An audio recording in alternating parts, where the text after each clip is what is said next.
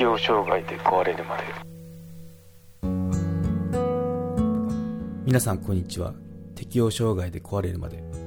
ポッドキャストへようこそ。この番組はメンタルヘルスケアについて適応障害を経験した体験談を交え配信していく番組です。頑張りすぎない。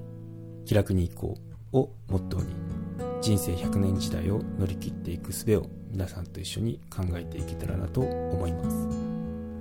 公式サイトは hirowata.com ひろわた .com または適応障害で壊れるまで。で検索してください。適応障害で壊れるまで。はい。今回は一度壊れると元に戻らない40代から一気に衰える重要最重要臓器について話をしていこうと思います。またプレジデントオンラインからの記事なんですけどだいぶいろいろ記事あの入るようにしてるんですけど結構プレジデント面白い記事を最近書いてるので紹介しようと思います。それプラス私のまあ思ってることとか経験談とかあればあのくっつけて紹介していければなと思います。はい。ではいつものごとく記事を読んでいこうと思います。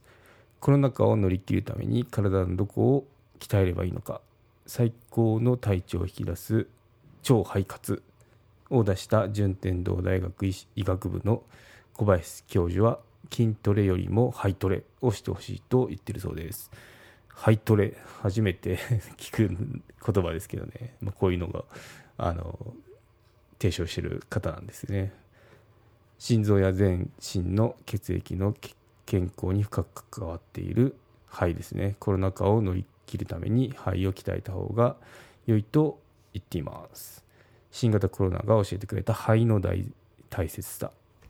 新型コロナウイルスの流行によって ECMO と呼ばれる特殊な医療機器が広く一般の方々にも知られるように知られるようになりました。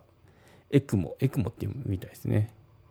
ECMO は重症患者を救う最後の切り札として報じられていますが実際にどのような役割を果たしているのか知っている人は少ないのではないでしょうかということですね。ECMO の役割としては弱ってしまったある臓器に臓器を ECMO が体外で人工的に代替しその臓器を一時的に休めて回復や治療の時間を稼ぐということにあります。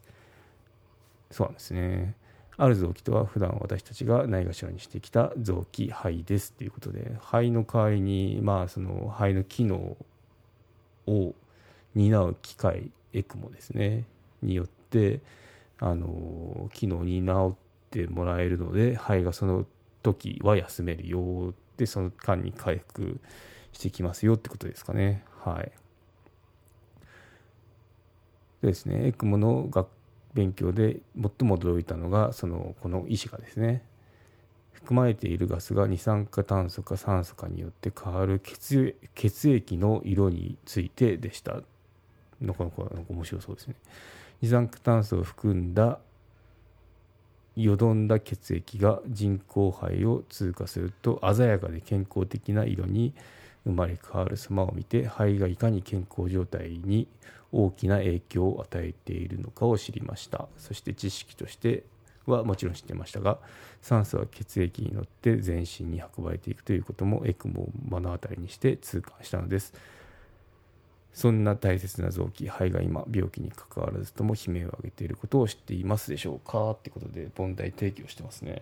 エクモをエクモの実習でこの小林先生ですね小林教授は見てあの感じたことがそのまあその全身を巡った血が戻ってきた時の色と。でその肺を通してなのかな？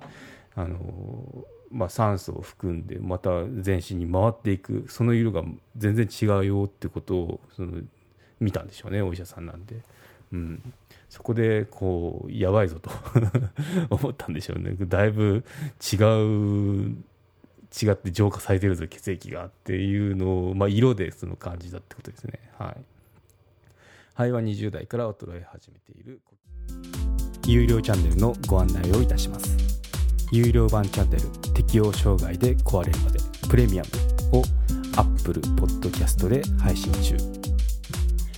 デリケートな体のことですので全体公開ではお話ししきれないことも多々ございます。有料会員は無料版では一部公開されていたエピソードの前編。